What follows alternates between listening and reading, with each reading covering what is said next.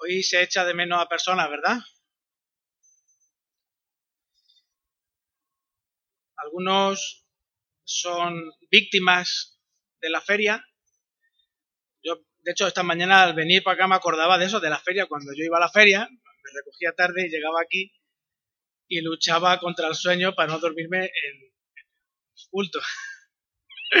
Qué desalmado.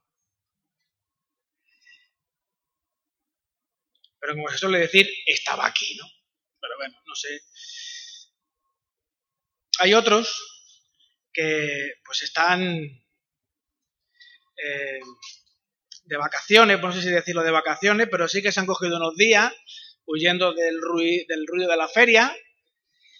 El pastor Pepe en concreto está ni de feria, ni, ni de vacaciones, está predicando, creo que en San Fernando. Gracias. Es que tengo unos papitos grillos que me rectifican siempre, qué bueno, qué bueno estar siempre acompañado de buena gente. Y eh, bueno, hoy vamos a, escuchar al Señor. La verdad es que eh, desde que uno se levanta, pues tiene la, expectativa de eh, poder escuchar lo que el Señor tiene. Y nuestros niños hoy, pues eh, espero que el Señor me ayude a captar su atención para que ellos también puedan entender lo que el Señor tiene para ellos hoy. Vamos a orar. Señor, te agradecemos el poder estar en esta mañana y te rogamos que nos, nos hables, Señor, y nos ayudes a no solo a entender, Señor, sino a, a dejarnos impactar por tu palabra y que tu Espíritu, Señor, pues obre nuestra vida, Señor. Gracias por ser tan bueno. Gracias por tu paciencia, por tu misericordia. Cuida de los hermanos que no pueden estar. Ayúdalos a descansar, los que están cansados. A los que están trabajando, Señor, pues dale fuerza para en el día de hoy cumplir eh, con, su, con, su, labor, Señor, sabiendo que lo hacen para ti. Y gracias, Señor, por, por el pastor que ayúdalo a predicar en, en esta hoy, esta mañana. Gracias por, tu misericordia, Señor. En tu nombre, amén. Hace un mes más o menos empezamos eh, una serie de predicaciones que se titulaba ¿Cómo saber si nuestra iglesia es una iglesia saludable? ¿Cómo, ¿O qué características identificamos en la palabra que nos muestran ¿Cuáles son eso? Las características de una iglesia saludable. El objetivo es pedir al Señor que nos muestre de forma clara el estado de nuestra iglesia a la luz de su palabra y obremos en consecuencia. La carta de Juan, si os acordáis, no cesó de estar constantemente eh, incidiendo en el aspecto personal, en el aspecto individual del creyente. Como un creyente sabe que es creyente a la luz de la palabra, de la comunión y del testimonio del Espíritu Santo en su vida. Si no lo recordáis muy bien, pues ir a la carta de Juan y leerla. se, tarda media hora en leer, no nada más. ¿vale? Son muy, poquitas, muy poquitos capítulos. Y es una verdad inapelable que un verdadero cristiano pierde calidad de vida pierde salud y pierde vitalidad cuando se aleja de la congregación local. Eh, ustedes pueden decirme, bueno, Rubén, yo conozco a algún creyente, a algún cristiano, pues que no va por, no va por iglesia o al menos no va mucho, ¿no? No, tiene, una, no, tiene una congregación local en la que reunirse, no, no se siente identificado con una iglesia local, no es miembro de una iglesia, que me está diciendo que esa persona no tiene, calidad, no tiene calidad de vida, no, no tiene salud y ha perdido vitalidad? Pues sí. ¿Sí?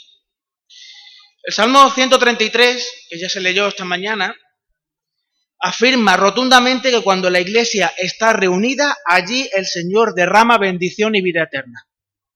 Si tú no estás reunido con la iglesia, pues esa bendición y vida eterna no la recibe.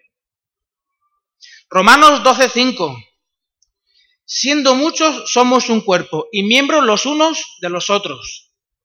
Si no formas parte de una congregación local, ese unos a otros no te implica a ti. Por tanto, todas las bendiciones y todo el carácter del unos a otros que la Biblia afirma constantemente que hemos de hacer, amaros los unos a los otros, soportaros los unos a los otros, perdonaros los, unos a los otros, pues eso se pierde. No lo recibes, no lo tienes. Efesios 4:12. A fin de perfeccionar a los santos, nosotros, para la obra del ministerio, para la edificación del cuerpo de Cristo.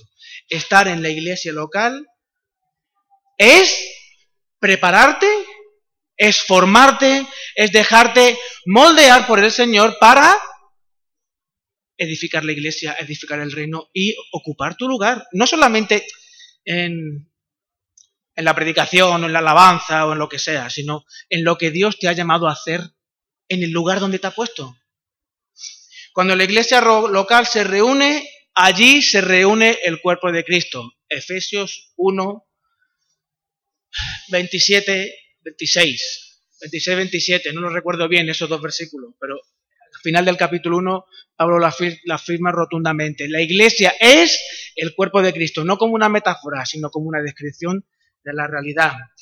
En ese lugar donde están reunidas las personas que son el templo del Espíritu Santo, allí el Señor derrama bendición y vida eterna, porque Dios se hace presente, porque Dios está presente en nuestros corazones. A través de las relaciones, a través de la comunión, de la música, del estudio de la palabra, de la exposición de la palabra, la iglesia es perfeccionada, es pulida y va siendo preparada para realizar el ministerio que se le ha sido encomendado. ¿Y cuál es el ministerio que le ha sido encomendado a la iglesia? hacer cada vez más evidente el reinado de Cristo en cada uno de nosotros, en la iglesia, mostrando al mundo una imagen cada vez más clara, más nítida y más evidente de quién es Jesús. ¿Os acordáis que el Señor Jesús le dijo en una ocasión a sus discípulos que en el día que fuese levantado atraería hacia él a los pueblos? El Señor se estaba refiriendo concretamente al momento de la crucifixión nosotros, la iglesia local, está llamada a mostrar la cruz de Cristo todos los días. El que no quiera llevar su cruz, ¿os acordáis, verdad?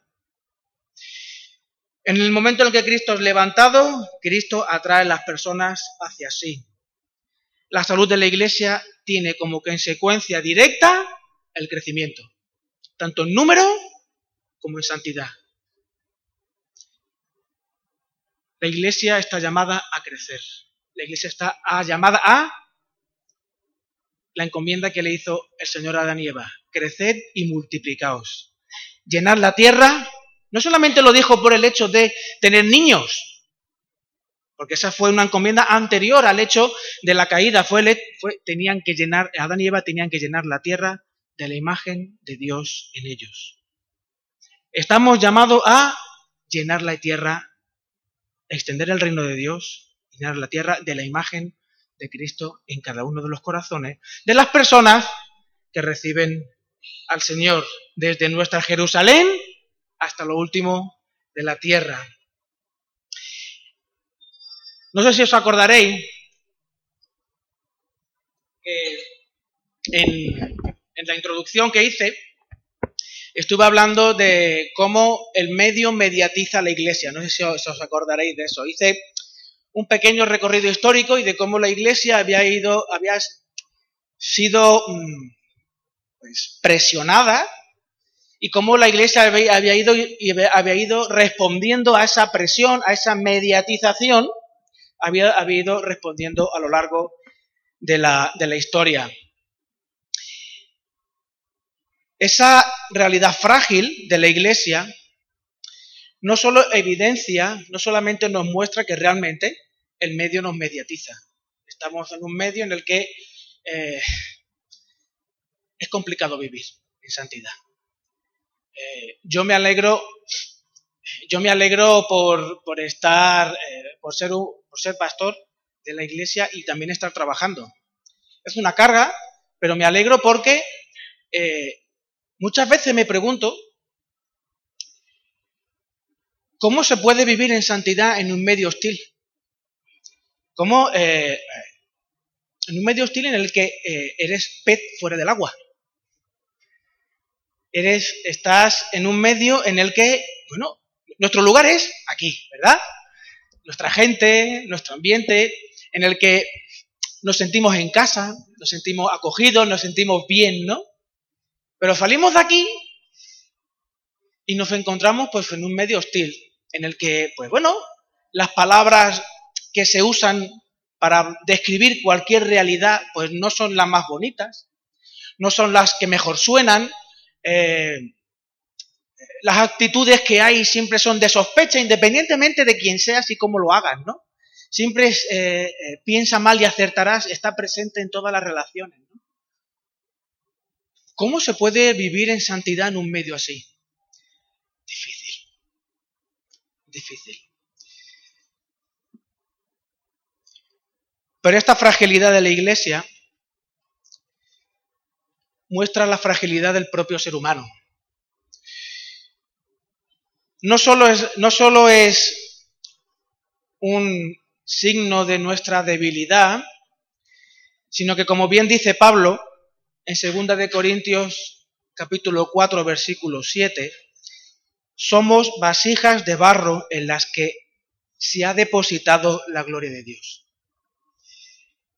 ¿De qué manera podemos vivir en santidad en un mundo como es este? Pues como vasijas de barro conteniendo esa gloria de Dios, para que la gloria evidentemente no recaiga sobre nosotros. Eso sigue Pablo hablando en el, en el texto ¿no? de 2 de Corintios 4. El barro no puede evitar ser frágil. Esta fragilidad es lo que lo hace moldeable por el alfarero. Si alguna vez alguien eh, habéis eh, trabajado con barro, los niños yo sé que con plastilina, ¿verdad? Han trabajado, yo recuerdo la plastilina. Eh, sabía un poco raro, cuando alguna vez me la comí, sabía un poco raro, pero bueno, el barro nunca se me ocurrió por comerlo, la verdad. Siempre me pareció más indigesto. pero es muy moldeable. Y si la congregación local, la iglesia, es el lugar donde el Señor derrama bendición y vida eterna, ¿qué le pasa al barro cuando se aleja de la humedad? Se endurece, se hace cada vez menos moldeable, se hace, su fragilidad se hace más evidente incluso, se hace quebradizo, eh, hasta que incluso eh, se convierte en polvo.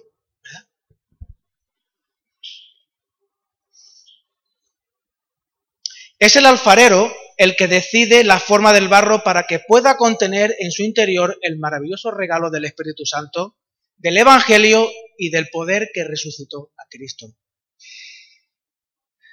El texto que nos va a presidir todas estas semanas que hablemos sobre la salud de la iglesia, cómo identificar la salud de nuestra iglesia, está en Hechos 2, en Hechos capítulo 2, versículos 41 al 47. Hechos 2, versículos 41 al 47. Voy a leer.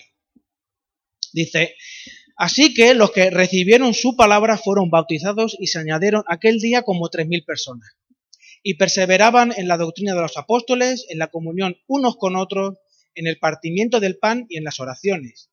Y sobrevino temor a toda persona, y muchas maravillas y señales eran hechas por los apóstoles. Todos los, que habían todos los que habían creído estaban juntos y tenían en comunión todas las cosas. Y vendían sus propiedades y sus bienes y los repartían a todos según la necesidad de cada uno. Y perseverando unánimes cada día en el templo y partiendo el pan en las casas, comían juntos con alegría y sencillez de corazón, alabando a Dios y teniendo favor con todo el pueblo.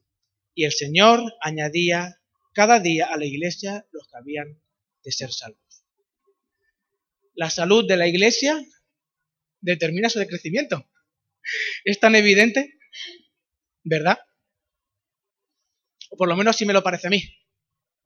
Si recordamos el contexto del texto que estamos, eh, que, nos, que nos preside, que nos va a ayudar a eh, evaluar y pensar en cuáles son los elementos de la, que, muestran la salud de una iglesia, hablamos, en, en el capítulo 1 se ve claramente cómo eh, Lucas describe la ascensión, la ascensión de Jesús a los cielos, la elección de Matías en lugar de Judas, y cuando entramos en el capítulo 2, pues describe el cumplimiento de una de las promesas del Señor, ¿no?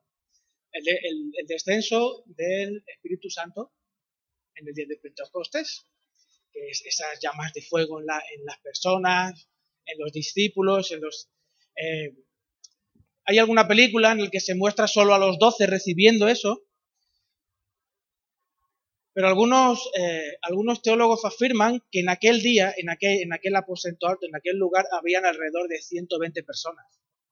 Y como el Señor no hace acepción de personas, pues en aquel lugar todos recibieron esa evidencia de recibir la promesa del Señor.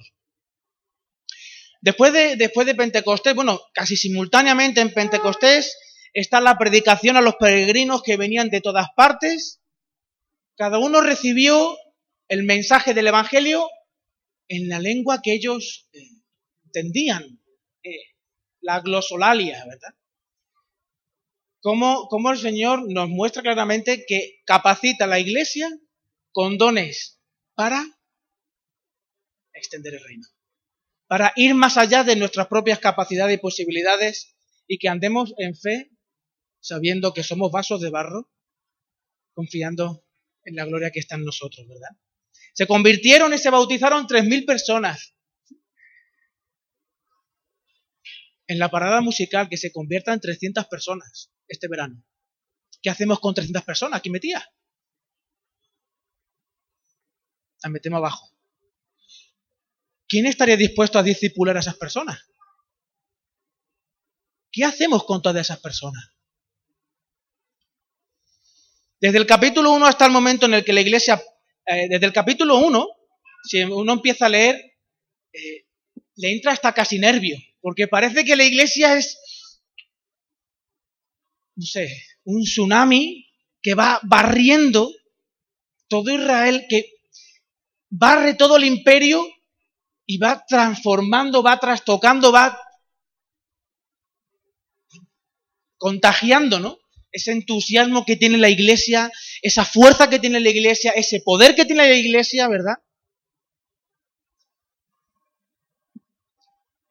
La salud de esta iglesia se hace evidente tanto a los propios como a, los ajenos. Si recordáis en el texto, dice que en, eh, las personas, todo el pueblo sentía temor. En otras versiones dice asombro, incluso expectación. A los propios unió en, solidaridad y compasión. Y a los ajenos despertó miedos, rechazo y violencia. Todos estos sucesos mostraron claramente que el Señor fue fiel a otra promesa que también les hizo. Mateo 16, 18. Ese fue el momento en el que Pedro, el apóstol Pedro, hace esa confesión tan fuerte para aquel momento en el que tú eres el Mesías. Y el Señor le dice, el Señor le dice, el Señor nos dice, yo edificaré mi iglesia Voy a edificar mi iglesia sobre esta verdad que has dicho, Pedro.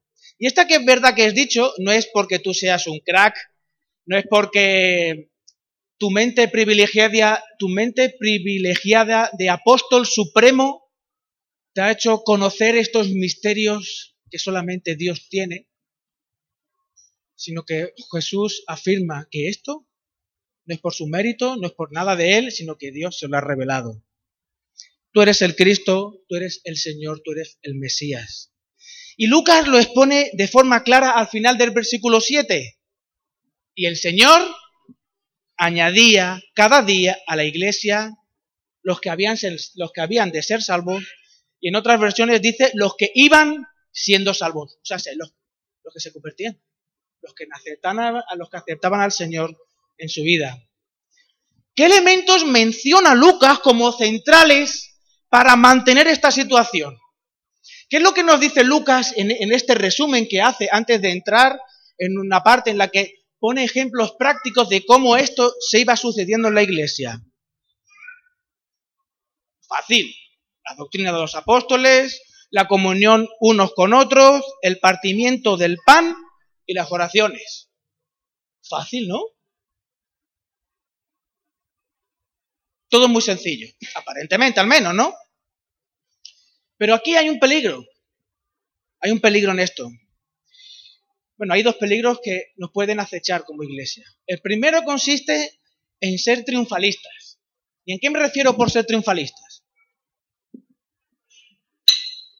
Esto lo suele suceder a, congregaciones que son relativamente jóvenes. Pensando, son triunfalistas pensando que esto que Lucas muestra es como una fórmula mágica para conseguir que la iglesia crezca.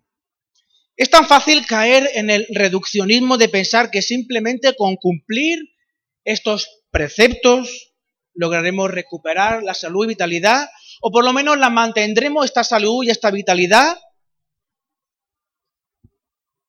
y no habrá nunca problemas en la iglesia. Que casi la simple idea de evaluar esto a la luz de lo que conocemos de la iglesia nos lleva a pensar, ostras, qué bueno, qué bueno somos en comparación con otras iglesias, porque hay otras iglesias que son peores. Hay otras iglesias que no tienen, no crecen, no se percibe. Doctrina de los apóstoles, comunión, símbolos y oraciones. Si pensamos en nuestra iglesia, nuestra iglesia se predica la palabra, entiendo yo. No, no solo por mí, sino por las personas más o menos que suben aquí. Yo entiendo que predican la palabra. Cuando se sale a la calle, se predica la palabra, ¿no? Eh, hoy celebramos la Santa Cena, uno de los símbolos, el bautismo de creyente, otro de los símbolos. Hasta el momento tenemos, estamos bien, podemos pensar que estamos bien, ¿no? Comunión. Bueno, la iglesia tiene eh, varias actividades para fomentar la comunión los unos con los otros. Venga, en esa parte podemos decir que estamos aprobados. Las oraciones, bueno, el culto de oración no es masivo, no es de los que más afluencia de personas tiene, pero sí hay conciencia de la necesidad de orar, todos oramos en nuestra casa.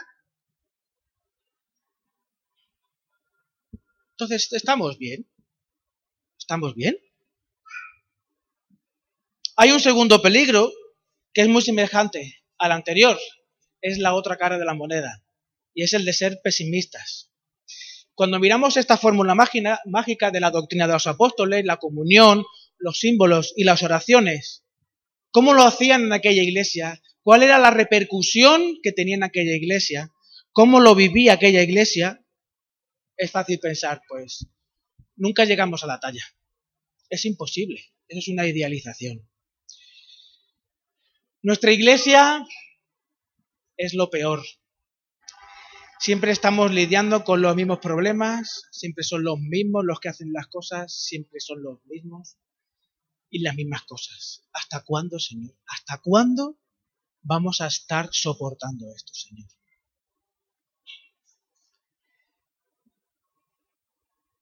se predica la palabra, pero más o menos. Cuando se sale a la calle simplemente se reparten cuatro folletos. No hay presencia de nuestra iglesia por ningún lado. Cuando salimos, llegamos el lunes a nuestro trabajo, preferimos estar callados porque nos da vergüenza y miedo. Y como el culto de oración venimos cuatro gatos, ¿qué quieres tú? ¿Qué quieres tú? Ambas posturas la optimista y la pesimista, ambas posturas simplifican lo que el Señor nos dice. Y están bañadas de un pensamiento utilitarista, que reduce la Biblia a una simple varita mágica con la que si, eh, como Harry Potter, ¿no? Cuando empezaba a aprender con su varita, si la haces bien, si, lo, si dices las palabras adecuadas, la postura corporal es la adecuada y con la varita haces el gesto adecuado, el truco de magia saldrá y la iglesia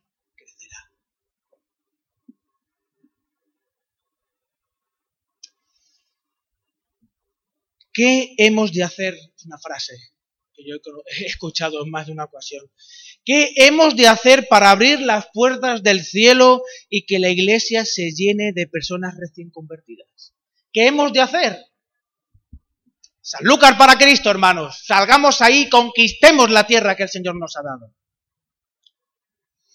Actividades en las que se predique, actividades de comunión, actividades en las que, eh, en las que los que se realicen son los símbolos de la cena y el bautismo. Y mucha oración, hermanos, mucha oración. Los fariseos predicaban. Tenían actividades de comunión porque se reunían cinco, seis o siete veces al día en el templo. Actividades en las que buscaban cumplir con todos los símbolos de los lavamientos, además no solamente con los que Dios dice, sino que además inventaban más. Y no cesaban de orar. Mateo 17, 22. El propio Señor, el propio Señor lo deja claro. La verdad es que sí, que es para llorar. El propio Señor lo deja claro. En aquel día me diréis, Señor, Señor, y yo os diré, apartaos de mí, que no os conozco. Los fariseos hacían, cumplían la fórmula que se nos muestra en hechos. Predicaban, pero ¿dónde estaba el problema? Conocer algo no hace que ese algo te transforme.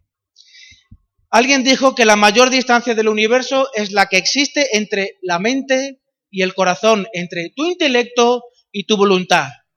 Saber que el tabaco mata no hace que la gente deje de fumar. Saber que ir a 140 por la autovía o por donde tú quieras, sin el cinturón de seguridad, te expone a que mates a alguien o tú mismo te mates. Estar en la obra sin estar enganchado con un arnés a 35 metros del suelo, todos sabemos. Pero saber eso no hace que tomes las medidas. ¿Por qué?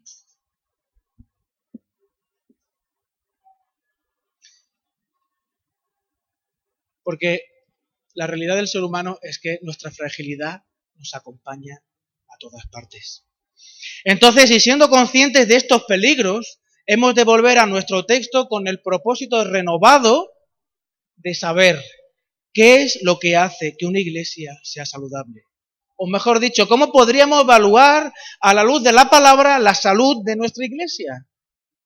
Cuando nos acercamos al texto se plantean dos cuestiones fundamentales, la perseverancia y la enseñanza de los apóstoles.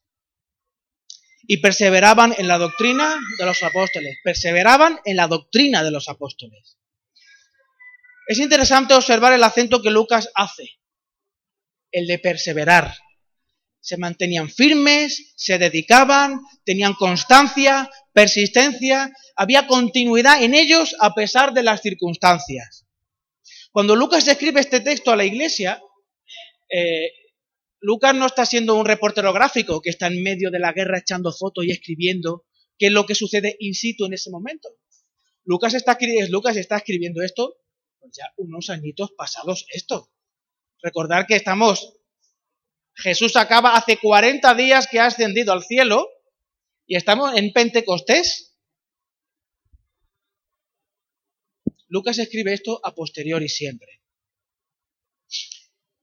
Bien lo dice en su, en su dedicatoria inicial a Teófilo. He investigado, he indagado y este escrito es la conclusión de mi investigación.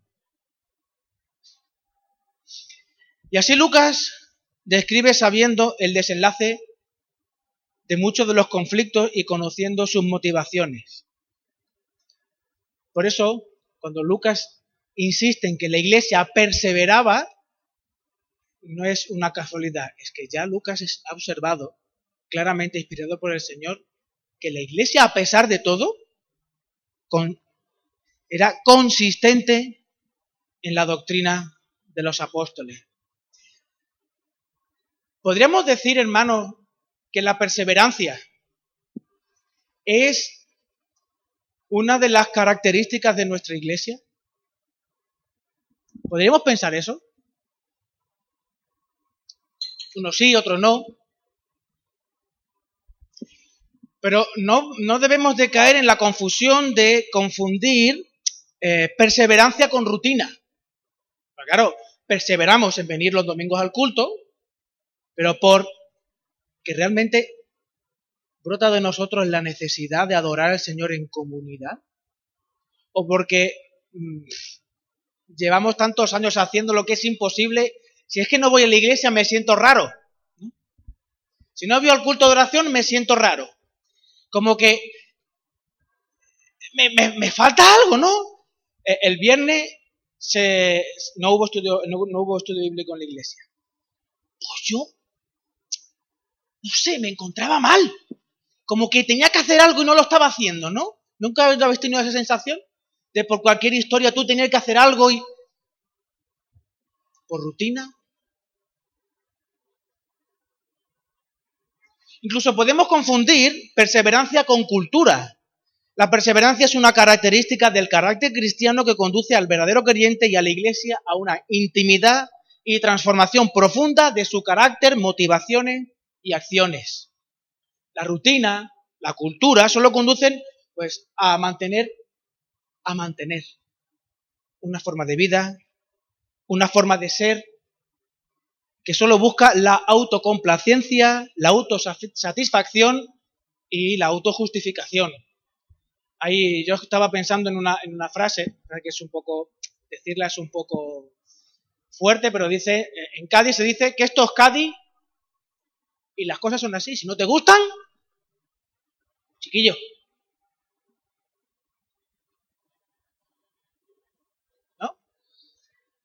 Ya sabe.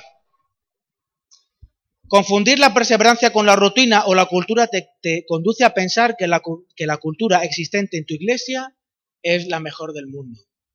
Ese espíritu triunfalista choca con lo que en el fondo de tu corazón sabes si realmente eres un verdadero cristiano.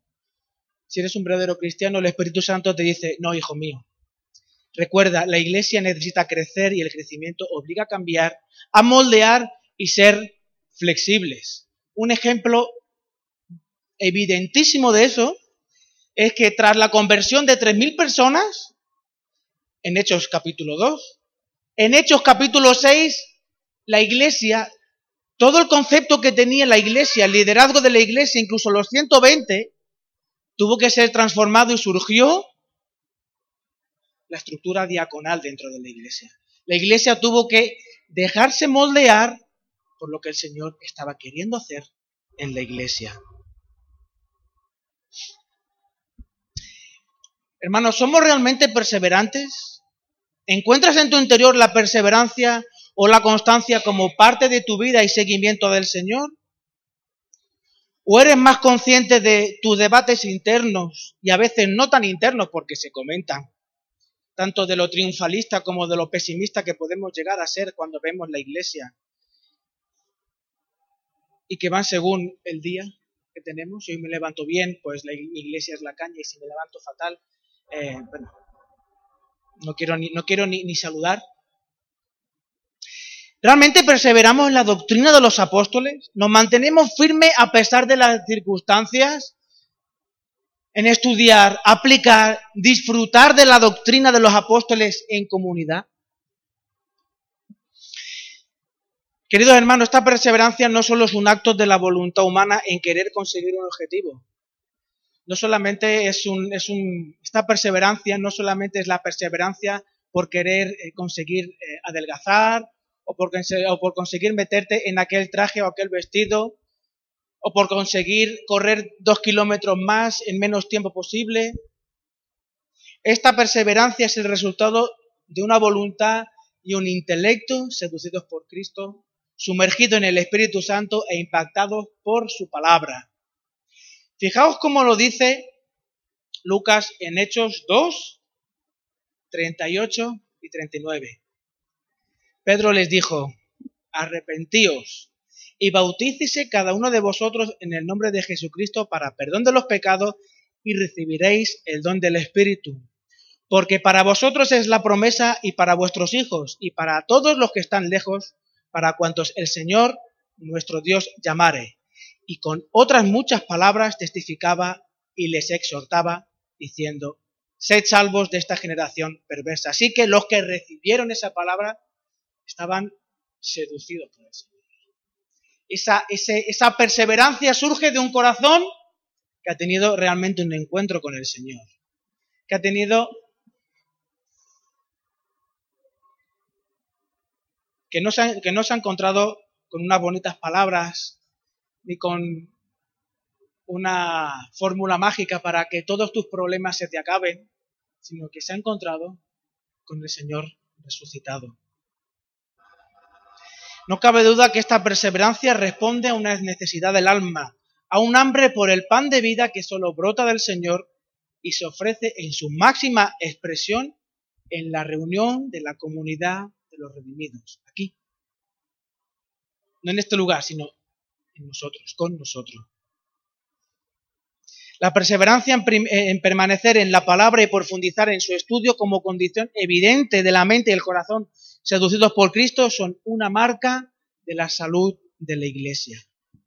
¿Cómo estás tú al respecto? ¿Sientes el deseo, por pequeño desea, por pequeño que sea, de estar con tus hermanos estudiando la palabra, profundizando, perseverando en la doctrina de los apóstoles? ¿Percibes en tu interior un hambre por, estudiar la palabra junto a tus hermanos o hay otras cosas en tu corazón más fuertes, más fuertes que el llamado del Señor?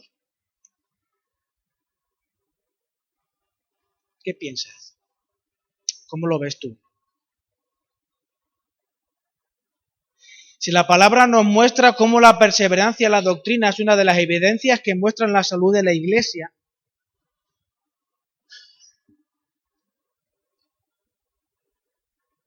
podríamos pensar claramente o pensar o plantearnos a qué se está refiriendo en realidad Lucas con esta doctrina de los apóstoles. Pues Lucas no nos deja un tratado teológico. Lucas no es como quizá Pablo, ¿no? Pablo sí es más sistemático a la hora de exponer sus ideas. Nos deja un testimonio vivo, Lucas nos deja un testimonio vivo eh, e histórico de cómo era el mensaje de los apóstoles capítulo 3, versículos del 12 al 19. Viendo esto, Pedro respondió al pueblo, varones israelitas, ¿por qué os maravilláis de esto? ¿O por qué ponéis los ojos en nosotros como si por nosotros, por nuestro poder o piedad, hubiésemos hecho andar a este? Eh, sanaron al, a un hombre cojo que llevaba 40 años en, en la puerta del templo. El Dios de Abraham, de Isaac y de Jacob, el Dios de nuestros padres, ha glorificado a su, Hijo Jesús, a quien vosotros entregasteis y negasteis delante de Pilato, cuando éste había resuelto ponerle en libertad. Mas vosotros negasteis al santo y al justo, y pedisteis que se os diese un homicida. Hablando de... Y matasteis al autor de la vida, a quien Dios ha resucitado de los muertos, de lo cual nosotros somos testigos. Y por la fe en su nombre, a este que que vosotros veis y conocéis, le ha confirmado su nombre y la fe que es por él ha dado a este esta completa sanidad en presencia de todos vosotros. Mas ahora, hermanos, sé que por ignorancia lo habéis hecho como también vuestros gobernantes.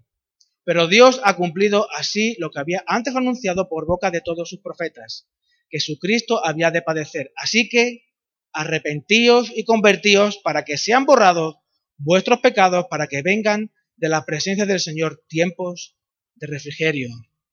Y en Hechos, también capítulo 4, versículos del 9 al 12, está eh, Pedro y Juan delante del Sanedrín, delante de los fariseos, y dice, puesto que hoy se nos interroga acerca del beneficio hecho a un hombre enfermo, de qué manera éste haya sido sanado, sea notorio a todos vosotros y a todo el pueblo de Israel que en el nombre de Jesucristo de Nazaret, a quien vosotros crucificasteis y a quien Dios resucitó de los muertos, por él este hombre está en vuestra presencia sano. Este Jesús es la piedra reprobada por vosotros, los edificadores, la cual ha venido a ser cabeza del ángulo, y en otro y en ningún otro salvación, porque no hay otro nombre bajo el cielo dado, a los hombres en quien podamos ser salvos. Intento imaginarme la situación en la que por hacer algo bueno, aquel grupo, aquel, núcleo de, de liderazgo en el que gobernaba Israel en aquel momento, llaman a Pedro y a Juan para interrogarlos junto con, el pobre hombre que había sido sanado, a mí me temblarían las piernas. A mí me temblarían las piernas. Sin embargo, estos pasajes están llenos de fuerza, muestran un denuedo sin precedentes en la iglesia. Pedro no cesa de confrontar el pecado, no cesa de mostrar quién es Jesús y las implicaciones eternas de lo que Dios ha hecho en Cristo y por Cristo en nosotros. Pedro no cesa de invitar al arrepentimiento y a la fe en Jesús como único medio de recibir esa paz tan ansiada, tan anhelada por el ser humano y la reconciliación y la identidad que el pecado nos arrebató y desde la cual vivíamos antes de conocer y ser conocidos por el Señor. Sin embargo, si me, lo permitís, me gustaría leer esto que ha, dicho Pedro, me gustaría leerlo en boca de Pablo. Segunda de Corintios 5, si me queréis acompañar, Segunda de Corintios 5, del 11 al 21. Me parece un pasaje tan tierno, tan precioso, eh, explicado de una forma tan eh, no beligerante, como en este caso Pedro y Juan estaban ahí derrochando entusiasmo y pasión, sino desde una posición de afecto profundo, ternura, mostrando de alguna manera cómo es el corazón de Dios. Segunda de Corintios 5 del 11 al 21. Conociendo pues el temor del Señor, fijaos cómo en este pasaje se repiten palabras claves de los pasajes anteriores. Conociendo pues el temor del Señor, persuadimos a los hombres, pero a Dios le es manifiesto, le es manifiesto lo que somos. Y espero que también lo sea a vuestras conciencias. No nos recomendamos, pues, otra vez a vosotros, sino os damos ocasión de gloriaros por nosotros para que tengáis con qué responder a los que se glorían en las apariencias y no en el corazón. Porque si estamos locos es para Dios y si somos cuerdos es por vosotros, es para vosotros. Porque el amor de Cristo nos constriñe pensando esto, que si uno murió por todos, luego, luego todos murieron y por todos murió para que los que viven ya no vivan para sí, sino para aquel que murió y resucitó por ellos. De manera que nosotros de aquí en adelante a nadie conocemos según la carne. Y aún, si, y aún, si a Cristo conociésemos según la carne, ya no lo conocemos así. De modo que si alguno está en Cristo, nueva criatura es. Las cosas viejas pasaron, he aquí, todas son hechas nuevas. Y todo, y todo esto proviene de Dios, que nos reconcilió consigo mismo por Cristo y nos dio el ministerio de la reconciliación. Que Dios estaba en Cristo reconciliando consigo al mundo, no tomándoles en cuenta a los hombres sus pecados, y nos encargó a nosotros la palabra de reconciliación. Así que somos embajadores en nombre de Cristo, como si Dios rogase por medio de nosotros. Os rogamos en nombre de Cristo, reconciliaos con Dios. Al que no conoció pecado, por nosotros lo hizo pecado, para que nosotros fuésemos hechos justicia de Dios en él. Impresionante. Impresionante. Esta es la doctrina de los apóstoles. Que Jesús, el Dios viviente, se hizo maldición para que nosotros, siendo lo peorcito, pudiésemos tener la vida que el pecado nos arrebató. Perdonándonos incluso aquellas cosas que conscientemente hicimos haciendo daño a otra persona. Desafiando a Dios y desafiándonos los unos a los otros para que pudiésemos tener paz y recobrar la identidad que perdimos por nuestra mala cabeza el pecado que mora en nuestro interior. Ese es el mensaje en el que la iglesia perseveraba. ¿Cómo estás tú? ¿Cómo está tu corazón cuando piensa en, ese signo de salud que nos apunta el Señor como evidencia de la salud de la iglesia, ¿cómo, cómo te percibes tú? ¿Cómo te ves tú? Hermanos, si el barro está lejos del agua, que es el que le ayuda a ser flexible, se endurece de tal manera que al alfarero se le hace imposible trabajar. Del creyente endurecido, la gracia de Dios no, desaparece. Tú sigues siendo salvo, sigues siendo un hijo de Dios. Dios no se aleja de ti. Pero sí pierdes calidad de vida. ¿Os acordáis que una de, una de las frases célebres en la época de crisis era que esta crisis nos estaba haciendo perder calidad de vida? No sé si os acordaréis. La crisis que, eh, bueno, aún tenemos algún coletazo, ¿no? Cuando te endureces, pierdes calidad de vida. Se pierde el gozo de la salvación y la amargura, el rencor, el dolor, el hastío y la apatía acampan en tu corazón, evitando que realmente puedas estar vivo, puedas percibir la vida que el Señor, que el Señor tiene. Para ti, para mí, para la iglesia, para mostrar la salud que la iglesia necesita. Porque realmente, si el Señor en la parada musical de este verano tocase a 300 personas y 300 personas viniesen a nuestra iglesia con eh, sus problemas, con sus problemas de carácter, eh, con su falta de paciencia, con espíritu crítico, con problemas económicos, con problemas sociales gordos, con faltas de, con falta incluso de, con problemas matrimoniales. ¿Tú te ves capaz de recibir, tú te ves con la salud suficiente de poder recibir a 300 personas? y poder discipularla, porque ¿quién la va a discipular? ¿El pastor? No puede. Miriam, no, da más, no damos más. Los diáconos no le pidáis más a los pobres. ¿Quién los va a discipular? Vosotros. Vosotros. Sois cartas abiertas al mundo de lo que Dios es y ha hecho en vosotros. ¿Estáis listos? ¿Está la iglesia lista para recibir no a 3.000? El 10%. Venga, ¿Estamos listos para recibir a 300 personas? Vaya rollo que hacemos ahora con la iglesia. Hay que construir ahí, que tiramos tabique, ¿qué hacemos? ¿Nos vamos a otro lado? ¿Qué hacemos? ¡Qué caos! Chari, qué caos.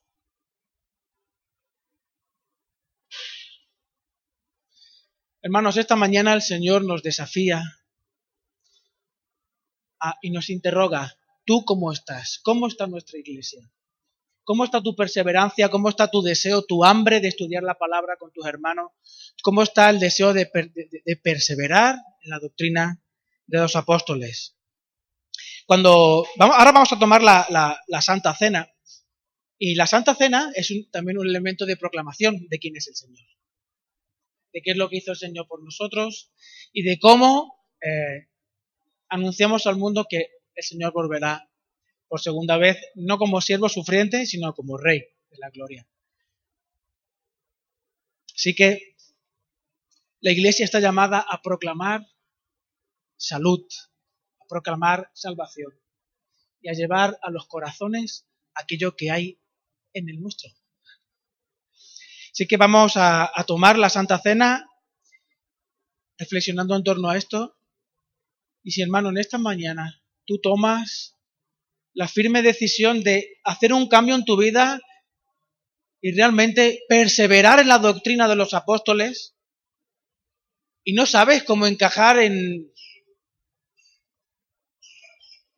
en las actividades que tiene la iglesia para estudiar la palabra, habla conmigo y lo arreglamos. Habla conmigo y lo arreglamos. Buscaremos momento, lugar para reunirnos y estudiar la palabra juntos y perseverar juntos en la doctrina de los apóstoles. Yo quiero ver nuestra iglesia sana, hermanos. Yo quiero ver nuestra iglesia crecer. Yo quiero ver nuestra iglesia extender el reino de Dios desde aquí hasta lo último de la tierra. Yo quiero ver eso. Y el Señor nos desafía a eso. Porque si ese es el sueño de Dios y tú amas a su esposa, tú estás siendo desafiado a eso.